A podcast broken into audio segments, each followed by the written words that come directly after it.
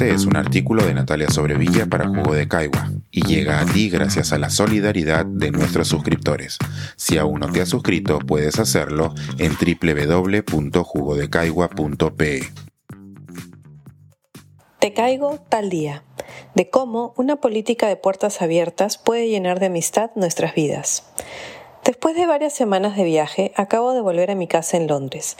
Quienes me leen regularmente saben que durante el año paso mucho tiempo fuera de ella, pero lo que quizás no sepan es que en ella recibo a quien lo necesite, incluso si no estoy presente.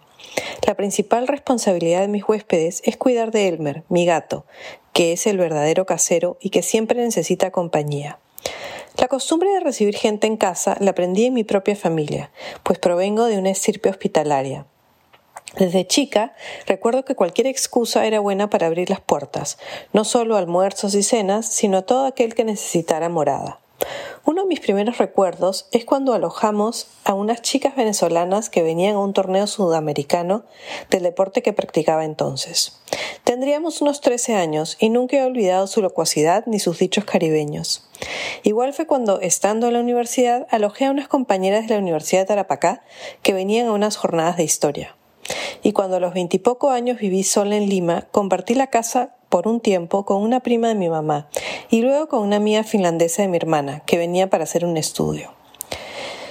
Existe para esta apertura un tipo de reciprocidad tácita y diría que hasta cósmica. A través de los años y de mis múltiples viajes, a mí también me han abierto las puertas de sus casas propios y extraños. Por ejemplo, los amigos de mis padres que me alojaron la primera vez que llegué a Madrid y a Hong Kong y luego una cadena que se alarga con los amigos de los amigos. Recuerdo especialmente la primera vez que llegué a París casi en bancarrota, cuando una amiga que se quedaba con una familia me invitó a cenar con ellos la familia que la albergaba, al enterarse de que me quedaba unos días más, me hicieron dejar de inmediato el hotel y me alojó en un cuartito de la azotea, donde antes vivía el servicio. Hasta hoy atesoro que sin siquiera conocerme me hubieran acogido así. Cuando a mediados de los 90 decidí vivir en Europa, la consigna entre mis amigos fue que entre todos nos apañaríamos. Quienes me conocen saben que he convertido este pacto en una manera de vivir. En mi casa casi siempre hay espacio, a menos de que ya esté llena de invitados. Honrando esa política, varios de mis amigos me han alojado con todo y familia en Ciudad de México, en Denver, en Las Cruces, en Nuevo México, en Boston, en Montreal, en Sao Paulo, en Buenos Aires y en otras ciudades en más de la mitad de Europa. La hospitalidad de mis amigos es legendaria. Una de las razones por las que viajo tanto es saber a los amigos y a la familia. Y mis hijos suelen reírse y bromear sobre estas amistades que surgen en lugares impensados del globo. Con el tiempo, llevé la idea de la hospitalidad compartida al siguiente paso y me noté en un sistema de intercambio de casas.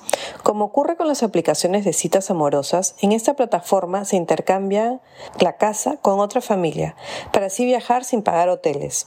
Existe incluso una película sobre el tema en que dos chicas se intercambian casa y terminan con un novio en la ciudad de destino, The Holiday del 2006.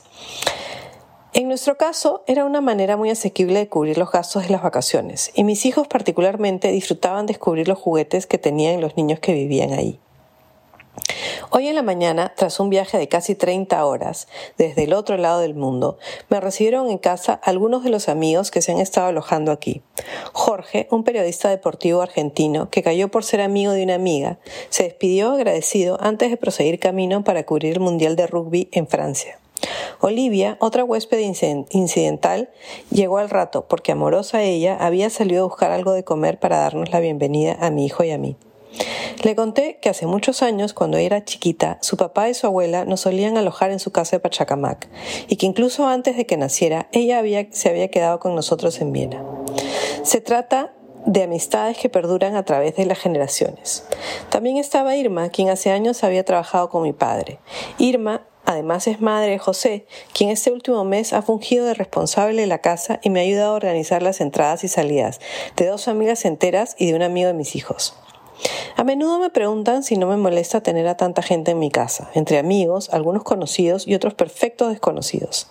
Siempre contesto lo mismo, que nunca me he arrepentido. Así han nacido y se han afianzado amistades, historias de gente que llegó sin que tuviéramos lazos emocionales, solo la referencia de algún amigo, y que ahora se han convertido en amigos entrañables. Amistades a las que en su momento les respondí que la mejor manera de agradecerme era abriendo sus puertas a otros cuando tuvieran la oportunidad. ¿Será que el concepto de hogar para mí excede el de las paredes cimentadas en un lugar específico? En mi caso, hogar es cada lugar en que estoy rodeada de gente a la que quiero y que me quiere. Eso sí, siempre con las puertas abiertas. Pensar, escribir, editar, grabar, coordinar, publicar y promover este y todos nuestros artículos en este podcast cuesta nosotros los entregamos sin cobrar. Contribuye en www.jugodecaigua.pe barra suscríbete y de paso espía como suscriptor nuestras reuniones editoriales.